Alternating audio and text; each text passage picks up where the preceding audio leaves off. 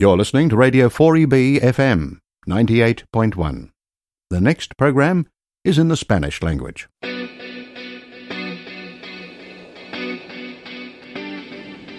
Estás escuchando Radio 4EB, Grupo Español. Bienvenido a tu programa mensual Español se escribe con ñ.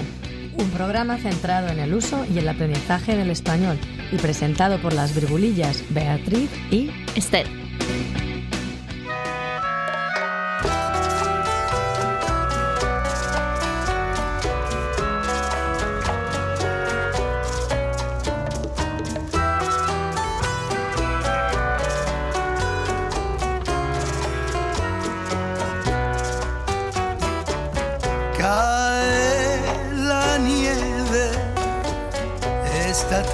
Tarde no vendrás. Cae la nieve y mi amor de luto está. Es como un cortejo De lágrimas blancas, el pájaro canta. las penas del alma. No vendrás. Grito al desesperar.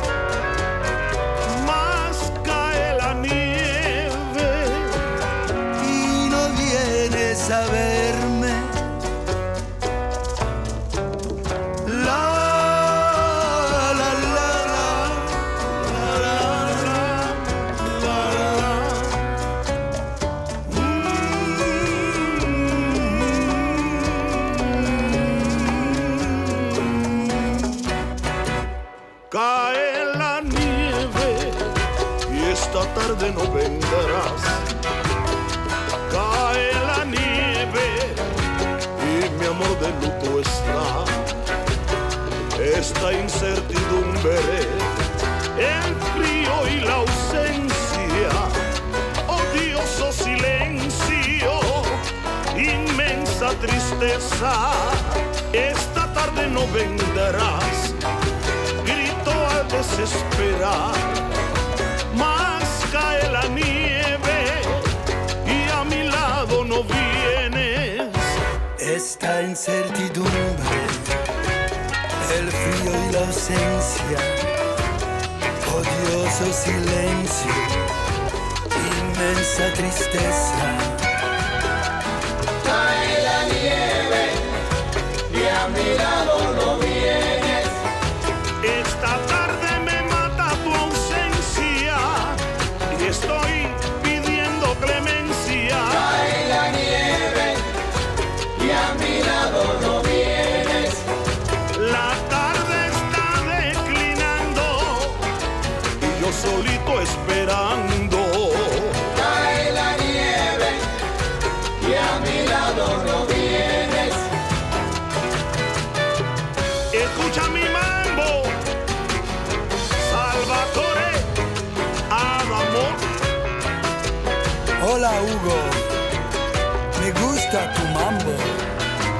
Es un placer cantar contigo y el grupo Compay Segundo.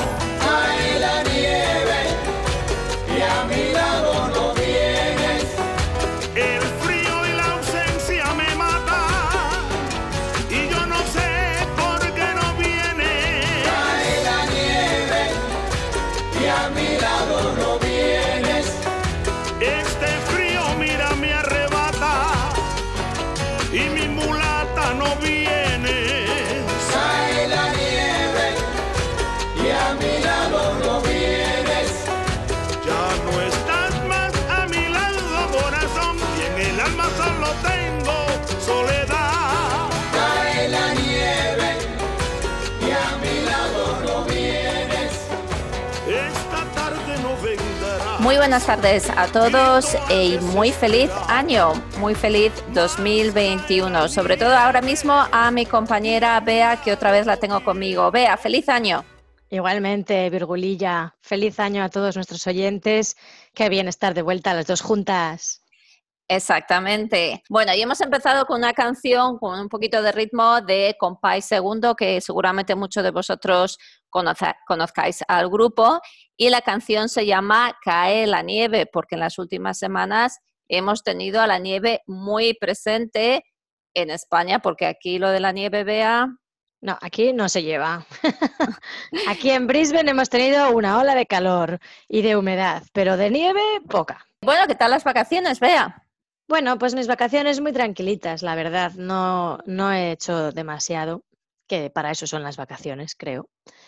Y bueno, no sé, yo siempre he tenido la sensación, ahora que hablamos de nieve, de que cuando estamos en Australia y pasamos las navidades en Australia, pues como que te falta algo, como que te falta el frío, el sentarse todos acurrucados en el sofá con las mantas y con los jerseys gordos, ¿no? Y el tener que salir a la calle, pues claro, yo siendo de Soria es con nieve, o sea, es que desde mediados de noviembre o principios de diciembre, cuando ya empieza a apretar el frío, nieva, no tanto como en enero y febrero, pero nieva. Entonces, bueno, nosotros es una cosa que, oye, que cuando me quedo en Australia en Navidades, eh, siempre me falta esa, esa experiencia, ¿no? Me falta ese toque blanco. ¿no? Efectivamente, como dices tú, yo creo que, que, falta algo, ¿no? Esto de que las vacaciones casi ni te enteras, llega el día de Navidad, mm, de repente es la noche vieja y parece que se acabó. Aunque las cosas han cambiado un poquito aquí en Brisbane, ¿no? Bueno, pues sí, tienes razón, las cosas han cambiado porque ya desde el año pasado eh, la Asociación Cultural TASCA, que es The Australian Spanish Sociocultural Association, lleva a cabo la cabalgata de Reyes. Entonces, pues eh, es una ilusión que se trae otra vez a las casas y a los hogares españoles en Brisbane. Y los niños se lo pasaron genial, los Reyes Magos les tiraban los caramelos, vamos, como si fuera la cabalgata de toda la vida. Muy bien, y dime, todo el mundo ha querido pasar página muy rápido del 2020. A mí el 21 ya el número es mi número favorito, o sea que estoy... Es porque son los años que tienes, ¿verdad? Soy eh, eso, en cada pata. bueno, y el 2021 siempre es muy simbólico eso de cambiar año, parece que podemos dejar atrás lo malo del año anterior y en lo que se refiere a nuestro campo, al español, a la enseñanza, Queensland, España, ¿qué es lo que se nos avecina? ¿El que se nos avecina? Cuéntame. Bueno, pues lo que se nos avecina. ¿Te lo cuento yo? Venga, anda, cuéntame. Bueno, a ver, eh, pues el 2021 yo creo, ¿no? Vea que va a ser un poquito más calmadito en el tema de la enseñanza aquí, porque el año pasado era ese año que todo el mundo como un poco temía, que no se sabía muy bien, Em, que eran los primeros exámenes con el QCAA. Eso ya ha pasado, parece que la gente se supone que, se supone que tiene más confianza, ya sabemos de qué pie cogea el sistema o no cogea, a lo mejor da brincos. Y lo que es así es que ya, ya ha habido una primera promoción, con lo cual no hay tantas novedades en ese sentido. Bueno, y otra cosa que hemos tenido en 2020 y que continúa en 2021 es la colaboración de la Consejería de Educación eh, en Canberra, de la Consejería Española, con nuestra página de Facebook de MLTAQ Spanish, que es nuestra página para compartir y colaborar entre los profesores de español de Queensland. Esta colaboración ha sido excelente porque hemos tenido acceso a muchísimos cursos online que nos han estado dando, la mayoría de ellos gratuitos, y que han estado compartiendo a través de esta página web.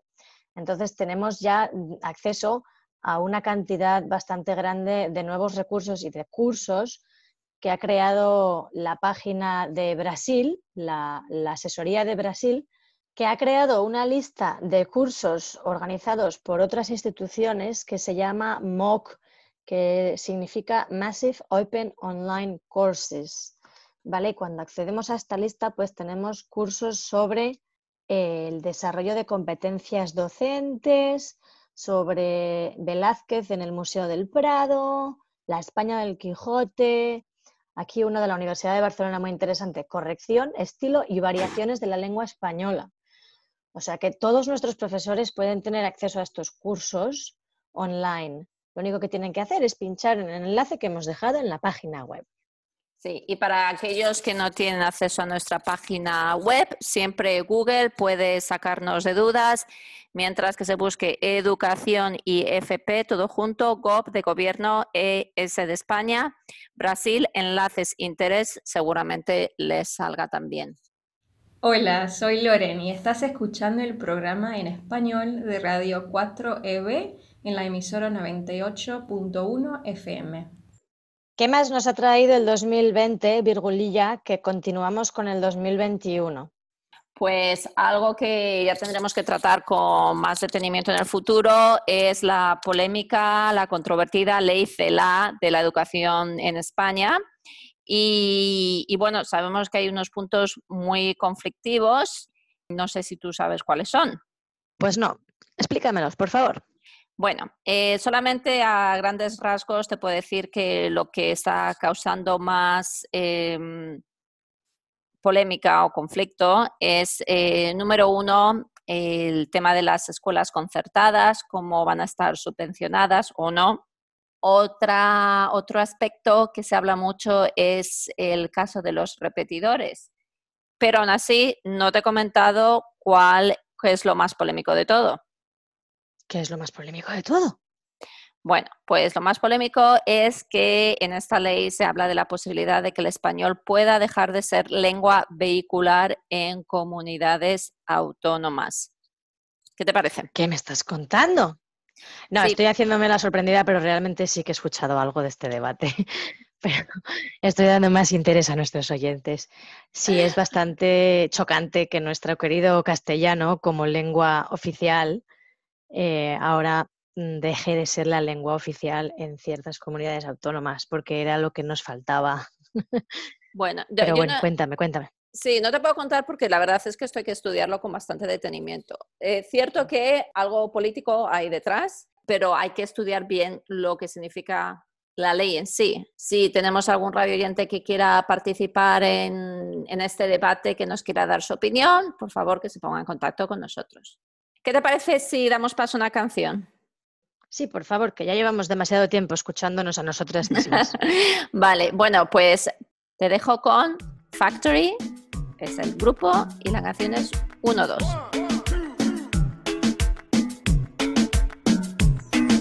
Que comience la fiesta. Y las manos bien arriba haciendo pal.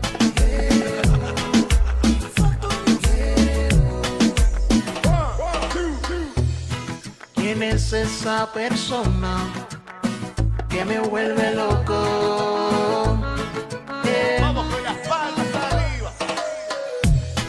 ¿Quién es esa mujer? Porque me enamoró. Eh, Vamos, DJ. Bailando demo, bailemos tú y yo. Si suena ritmo, hacemos el 1-2. Si mueven ellos, activamos el reggaetón. Y un paso adelante con el.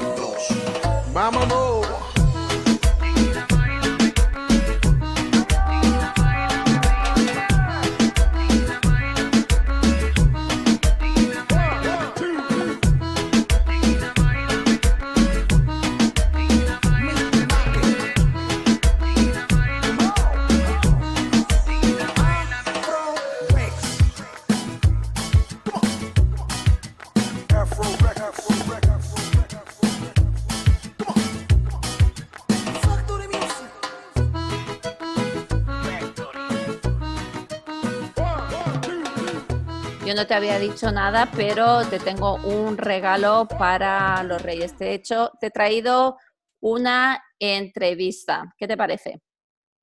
Me parece excelente. ¿A quién has entrevistado? Y con tanto secretismo. Pues escúchala y te enterarás. ¡Oh! ¡Qué malvada eres! Venga, ala.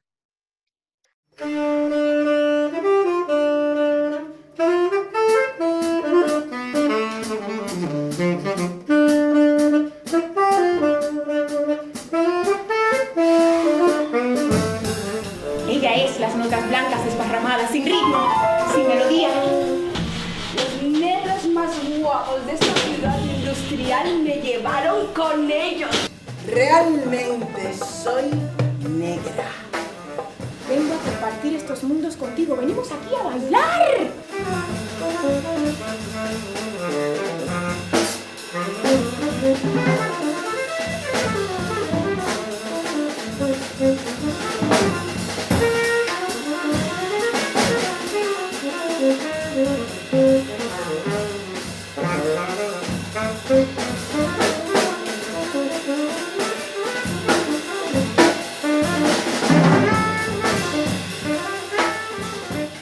La suerte hace muchos, muchos años de conocer en un viaje a una persona fantástica y es esta persona la que quiero que los oyentes conozcan. Ella se llama Úrsula Day. Úrsula es de Nueva York, pero lleva viviendo muchísimos años en Madrid. Y queremos agradecer a Úrsula que esté conectada desde allí, desde Madrid. Lo primero de todo, Úrsula, bienvenida. ¿Y, y cómo estás viviendo el frío? Mucho frío, mucho frío.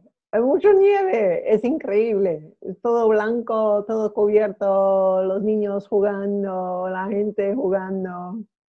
Me das mucha envidia porque yo, como sabes, soy de Madrid y nunca he, vis- no he- nunca he tenido la oportunidad de verla así, a pesar de que voy todas las Navidades.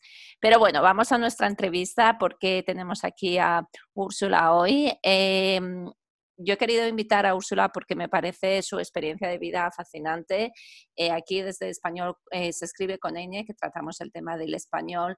Nos interesa conocer mucho la experiencia de personas que em, se encuentran con nuestro idioma de manera un poco no la habitual con la que nos hemos encontrado nosotros, por ejemplo, aprendiendo inglés, que son esas clases que empiezas ya desde eh, la secundaria o la primaria, la primaria, la secundaria, y continúas un poco como casi impuesto y luego te vas a un país de habla inglesa a aprender el idioma.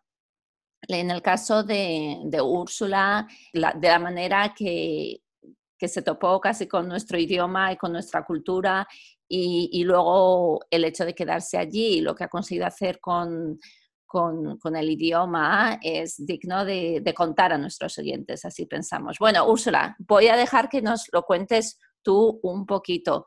¿Cómo fue, cómo acabaste viviendo en Madrid y una vez en nuestro país, cómo te planteaste aprender español?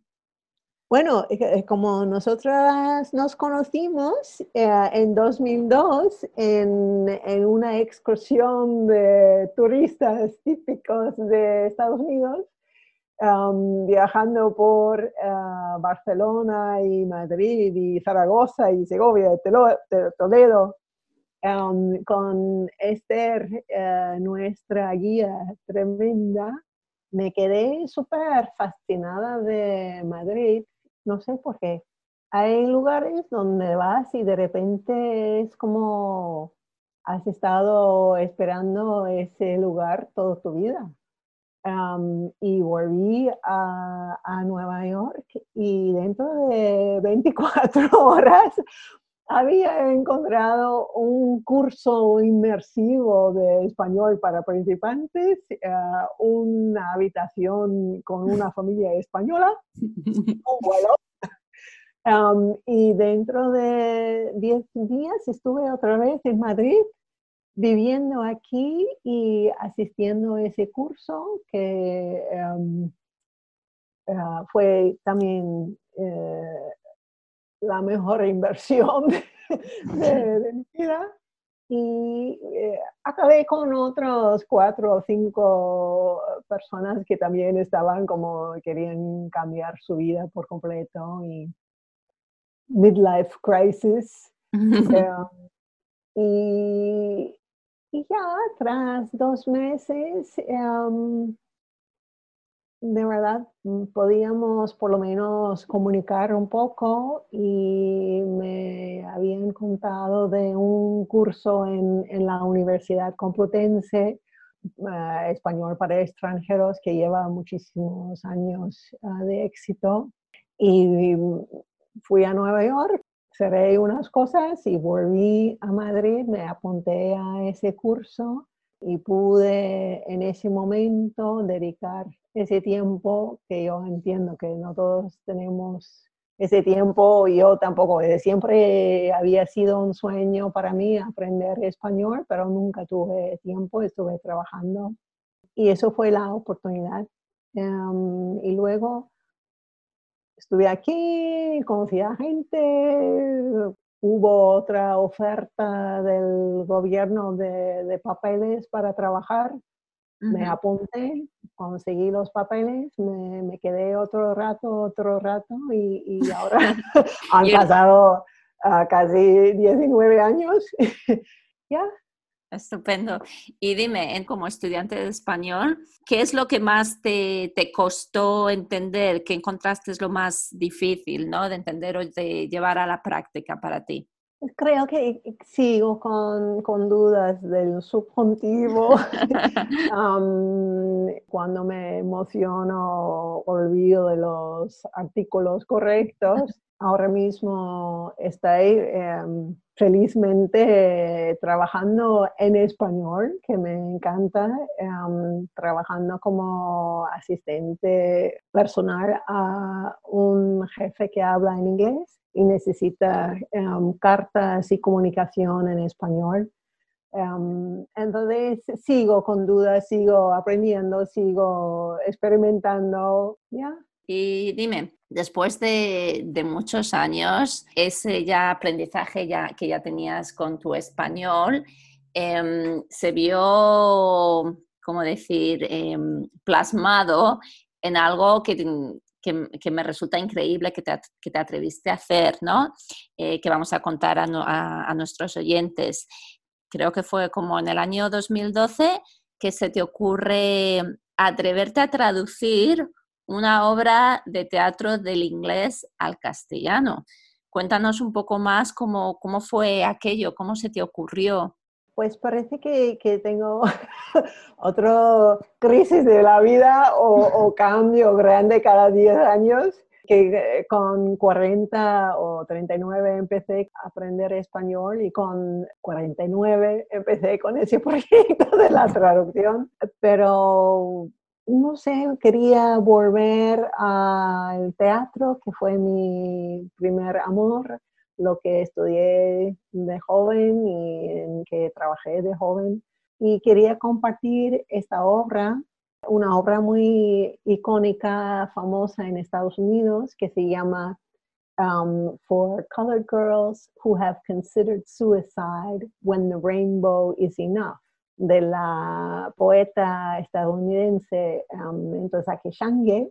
En español se llama para nenas negras que han considerado el suicidio cuando el arco iris es suficiente. Una gran obra sobre nuestro propio poder interior, fuerza interior, eh, una obra que anima a todos a creer en uno mismo, a expresarse creativamente. Yo vi la obra con 17 años y creo que eso cambió mi propia actitud acerca de mi expresión creativa e incluso mi autoestima para toda la vida. Ah, así que quería compartir esta obra. No sabía que, que no había una traducción en español. Tomé por hecho que sí, pero no. y entonces empecé a traducir un poco solo para mostrarlo a otras amigas, a ver si podía reunir un grupo para un elenco. y les gustó. Y, luego cuando la agencia de la autora me, dijo que no había una traducción, decidí a seguir.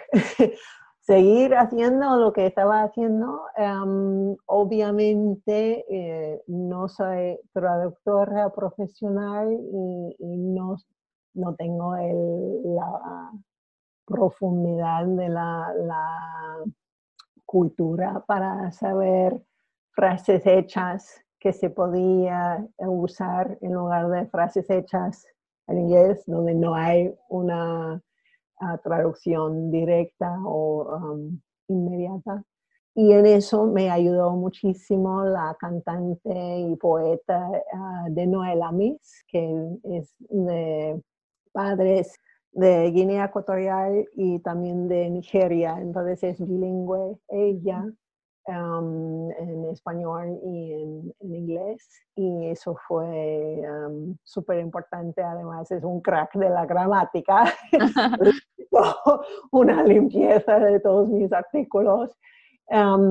y, bien, y luego sobre el tiempo, ah, más que 35 actrices han, han hecho sus contribuciones a profundizar el idioma, el significado, eh, a transmitir lo que está expresando. Finalmente, yo quería, no quería usar la, la palabra adaptación al principio porque quería ser muy fiel al original. Um, pero veo que con el tiempo era importante usar un idioma moderno de, de ahora y que expresan lo que las actrices mismas, mujeres afro en España, como ven la vida como un idioma que podíamos usar y eh, entender igual en España como en todos los países hispanohablantes. Entonces eso también era otra razón para recibir los comentarios y las ideas de esas 35 actrices que han pasado por el proyecto, porque todos eran de otras partes del mundo y, queríamos encontrar algo entendible para todos.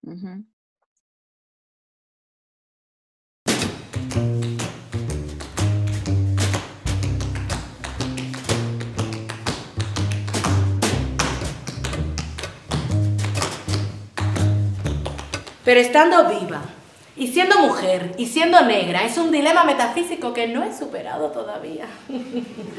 ¿Ves mi propósito? Mi espíritu es demasiado viejo para entender la diferencia entre género y alma. Mi amor es demasiado delicado para serme echado en cara te iba a preguntar, Úrsula, ¿la obra en sí em, está publicada en formato, por ejemplo, papel o digital, la traducción o el original, para que si los oyentes quieren leerla y no tienen la oportunidad de verla, lo pueden hacer? ¿Es una obra que está publicada impresa? en español aún no. La, la, agencia de la autora, que tristemente murió hace dos años, su agencia está trabajando con un editorial en Estados Unidos con la esperanza que publiquen una versión bilingüe, pero claro, todos esos planes han sido pospuestos por lo de COVID, que todo está en pausa. La obra iba a estrenar en Broadway de nuevo este otoño pasado, pero todos los teatros de Nueva York también están cerrados ahora mismo. O sea que está en botón de pausa ahora mismo, ¿no? Y bueno, pero siguiendo con, con, tu experiencia, con este proyecto en el que se vieron involucrados ¿no? tantas personas fascinantes, yo no, yo no sabía que tantas actrices al final habían pasado por el proyecto. Yo sé que llegasteis incluso a representarla nada menos que en Guinea, en Guinea Ecuatorial. ¿Cómo surgió esta oportunidad? Ah, fue maravilloso. Librada Ela, una empresaria de Malabo, Guinea Ecuatorial, que fue una colonia española hace mucho, ahora es un país independiente. Uh, tiene su negocio aquí en Madrid y también en Malabo, Guinea Ecuatorial. Y por casualidad alguien la llevó a la obra y, y se quedó súper emocionada y después vino diciendo, pase lo que pase, quiere organizar que esta obra vaya a Guinea. Entonces, mm, trabajamos un año en preparar ese proyecto y también yo mm, presenté la idea a Acción Cultural Española, que nos dieron agradecidamente una dotación para llevar todo el elenco allí, los viajes, y Librada organizó el, lugar y ahí hicimos también un taller con 60 niñas de edad 8 a 17, a 16 años y, maravilloso. Y, también otra razón para mí para intentar difundir la obra en todos los países hispanohablantes. Y eso realmente es el, próximo em, paso de un proyecto, es eh, intentar conseguir la financiación y los recursos para llevar una serie de talleres a, otros países. En concreto, esperemos, tras COVID, poder ir a Lima, Perú, donde la directora afroperuana Alicia Robles está organizando un gran encuentro de mujeres afro en escena. Esperemos para julio 2022 y la obra está invitada a presentarse allí presencialmente. Veremos qué, qué pasará. Mm, fascinante lo que, lo que está recorriendo la obra. Em, a mí me ha llamado mucho la atención y seguro que alguna de las personas que nos están escuchando em, Mm, el, proyecto en sí en Guinea Ecuatorial, tú que, que, viajaste también con el elenco, ¿qué, cómo es el español que se habla allí? Que muchos, mucha gente pues no lo, ni sabría ¿no? en este momento que, que se habla, se sigue hablando el español. ¿Cómo te encontraste tú el español que se habla allí? ¿Cómo es? Bueno, es, es como mm, el español en Colombia o Uruguay, esos países que fueran colonias en su día, donde el, idioma realmente está como más preservado eh, que incluso a, Madrid moderno, ¿no? que siguen usando un vocabulario muy rico, um, tienen escritores muy importantes. Eh, para libros, teatro, dramaturgia que vienen de Guinea Ecuatorial y, no nos damos cuenta, pero es un país con ah, un idioma muy rico creo que es bastante desconocido para nosotros también, para los españoles. Y, bueno, pues gracias por Úrsula por contarnos su experiencia allí y si alguno de los hablantes, si alguno de los eh, que nos escucha tienen una conexión con Guinea Ecuatorial, son de allí, poneros en contacto con nosotros para, para poderos invitar al, al programa. Muy buena idea. Sí. Porque ya no entiendo nada. Cómo evitar mi propia cara llena de lágrimas porque me había convencido a mí misma que las nenas negras no tenían derecho a la tristeza. Y vivía y amaba así. Y aparqué la tristeza en el arcén, supuestamente por ti, pero sé que lo hacía por mí.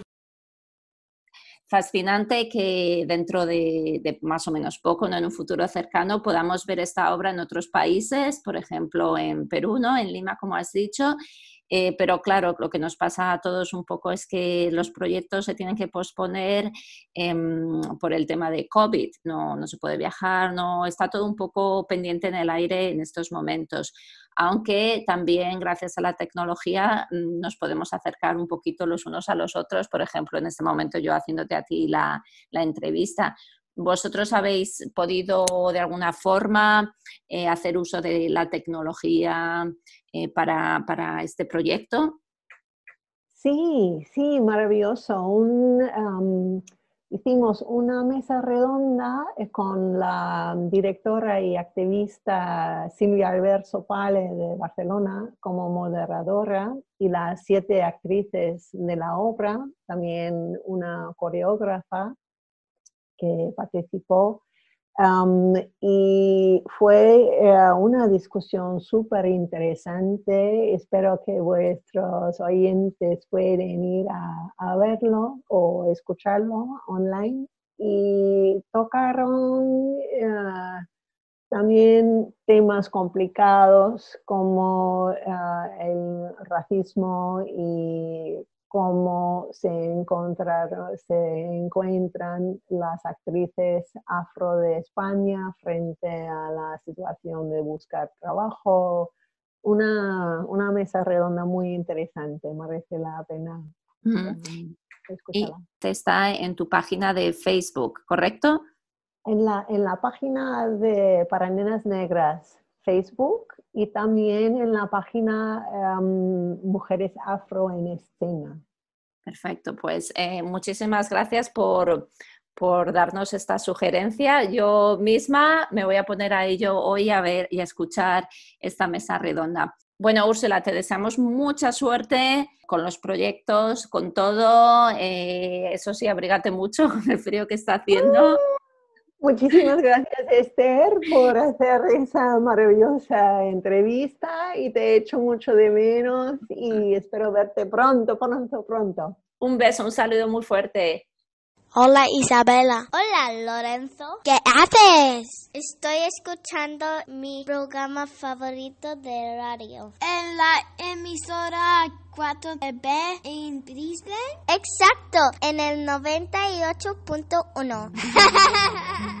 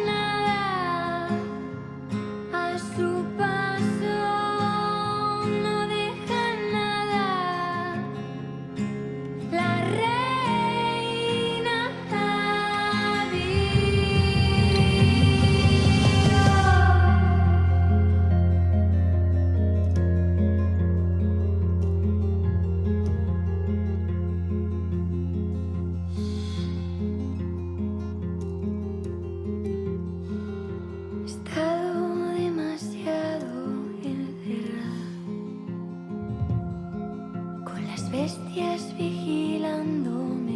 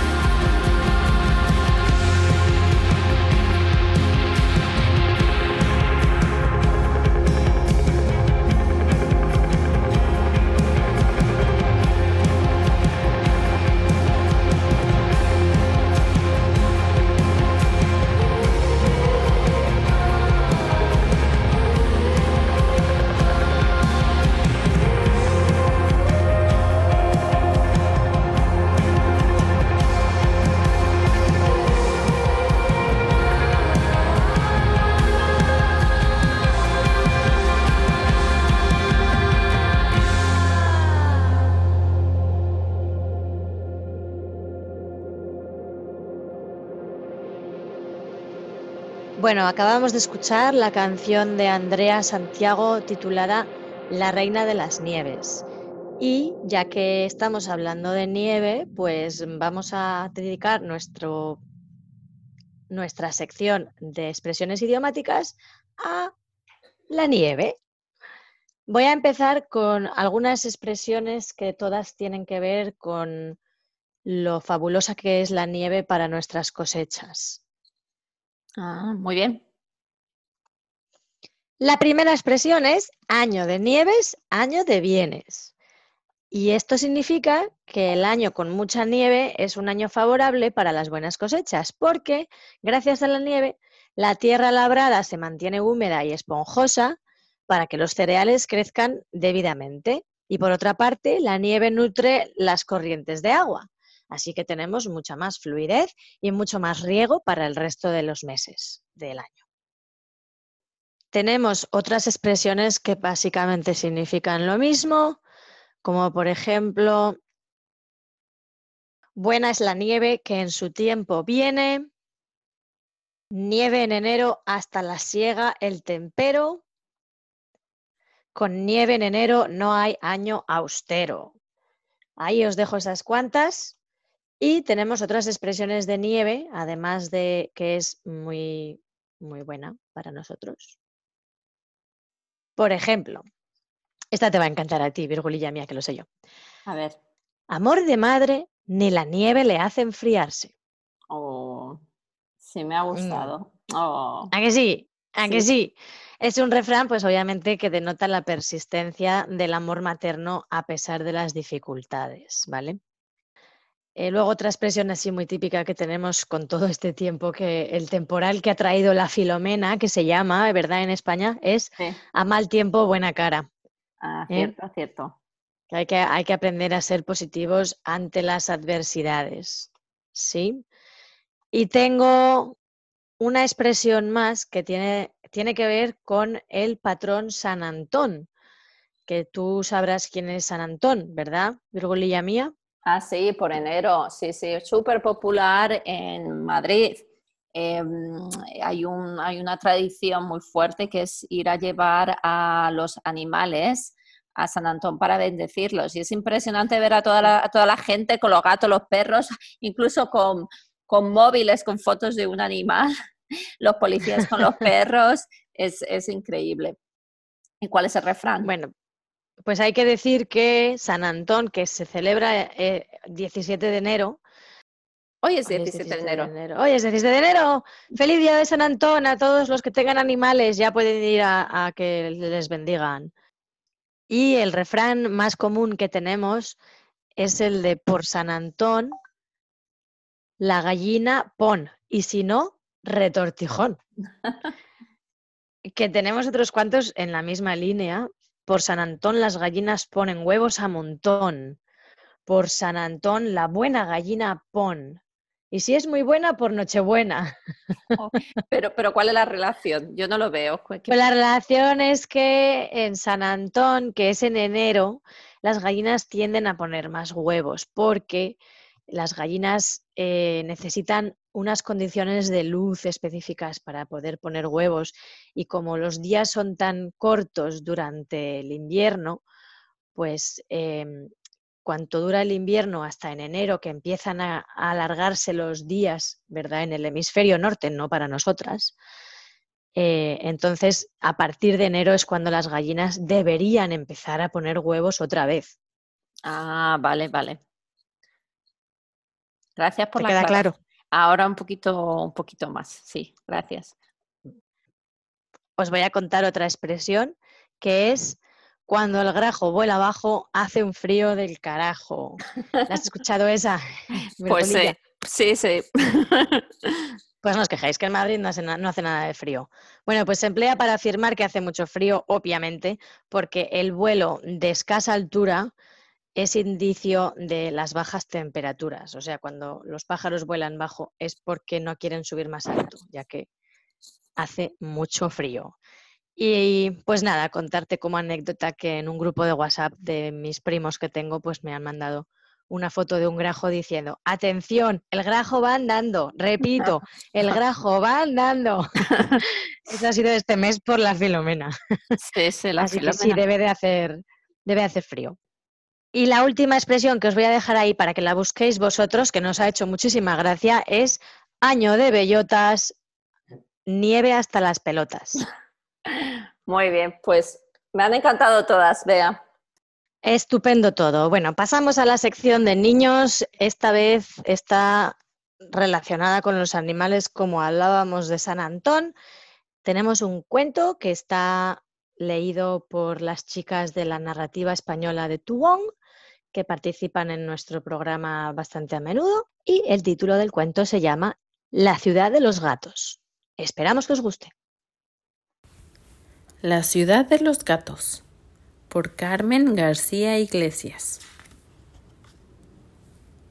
Me llamo Lila y vivo en la ciudad de los gatos, rodeada de libros. Duermo sobre ellos. Me escondo detrás de los más grandes y tomo el sol tumbada encima de los más bonitos. No estoy sola. Mi amigo Omar vive también en la librería. Es naranja y muy pequeño. Hoy cuando he ido a despertarlo, no lo he visto. Omar, Omar, levántate. He maullado. Pero no ha respondido. ¿Dónde estará mi amigo? Es tan pequeño. He salido a buscarlo. Menos mal que tengo amigos por toda la ciudad.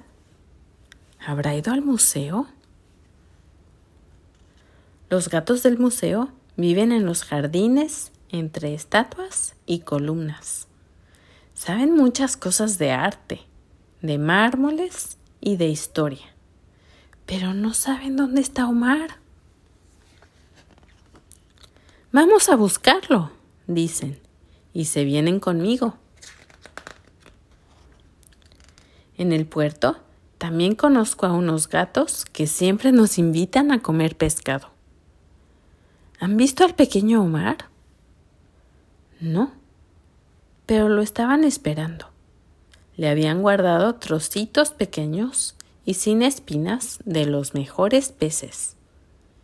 Que no sea tragante. Vamos a buscarlo, dicen, y se vienen conmigo. Al pasar por el palacio antiguo, pensamos que Omar podría estar mirando el mar o escuchando cuentos. Los gatos del palacio lo saben todo acerca de los sultanes y las princesas que vivieron allí. Recorren las habitaciones, los salones, las bibliotecas, los jardines y conocen hasta el último rincón. Todos los días se dedican a pensar mirando al mar. Pero por mucho que buscaron y pensaron, no encontraron a Omar. Vamos a buscarlo, dicen, y se vienen conmigo. Hay un edificio que nos gusta mucho a todos. Está decorado con mosaicos que cuentan las historias más bonitas y los personajes llevan preciosos vestidos, gorros y trajes que relucen con el sol. Hemos visto brillar estrellas en las paredes y las piedrecitas de los mosaicos tienen tantos colores que nos perdemos si intentamos contarlos. Es tan pequeño, no podría llegar hasta aquí él solo. ¿Por qué no subimos a la torre? Estaba atardeciendo cuando llegamos a la torre. Desde allí se veía la puesta de sol más bonita del mundo. Nos quedamos mirando en silencio. Tejados, calles, plazas, azoteas, balcones, los barcos del puerto. Pero era imposible ver a Omar. Volvimos a la librería muy preocupados. Hoy hemos buscado por toda la ciudad, así que mañana tendremos que hacerlo en otros lugares, dije. En aquel momento, desde el fondo, detrás de todos los gatos reunidos, se oyó una vocecita minúscula que preguntaba. Entonces mañana, ¿a dónde vamos? Omar, dijimos todos a la vez. ¿Dónde estabas? Detrás de ustedes, respondió Omar. Los he ido siguiendo, pero no conseguí alcanzarlos. Ha sido muy divertido. Mañana más. Se hizo un silencio. Después se empezaron a oír risas y carcajadas. Cuando la luna estaba en lo más alto, los gatos volvieron a sus jardines, palacios y museos.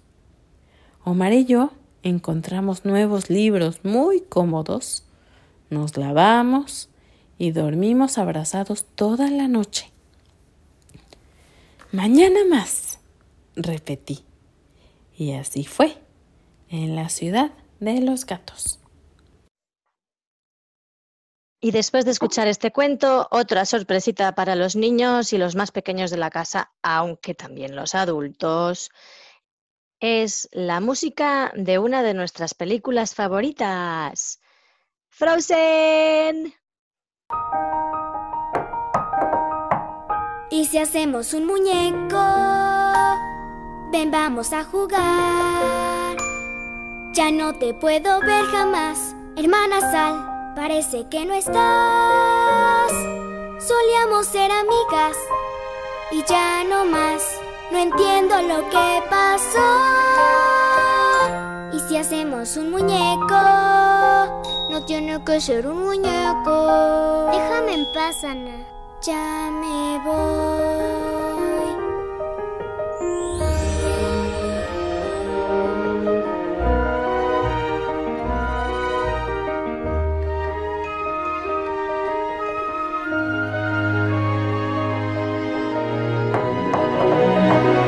¿Y si hacemos un muñeco? En nuestra bici hay que pasear. Tu compañía hace falta aquí. Con los retratos ya empecé a conversar.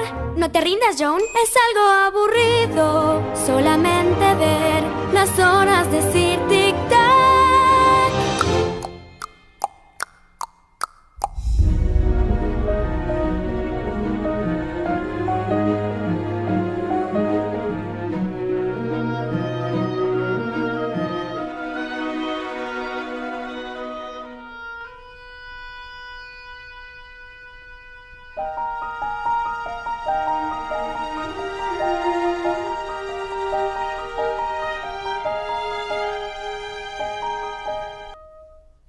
Que estás adentro.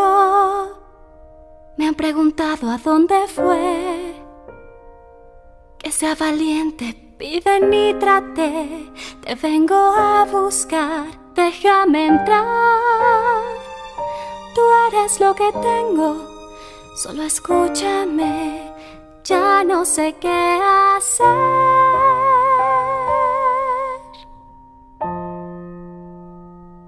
¿Y si hacemos un muñeco?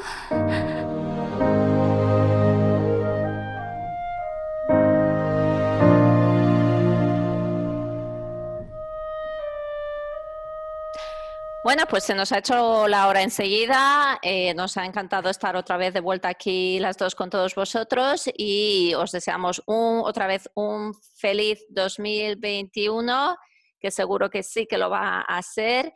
Y, y bueno, nos vemos, nos escuchamos más que vernos en un mes. Eso es, el próximo mes, el tercer domingo de cada mes en la radio 4EB 98.1 FM. Os dejamos con una canción de despedida de Joel López, La espina de la flor de tu costado, que es famosa por la serie de Netflix El desorden que dejaste.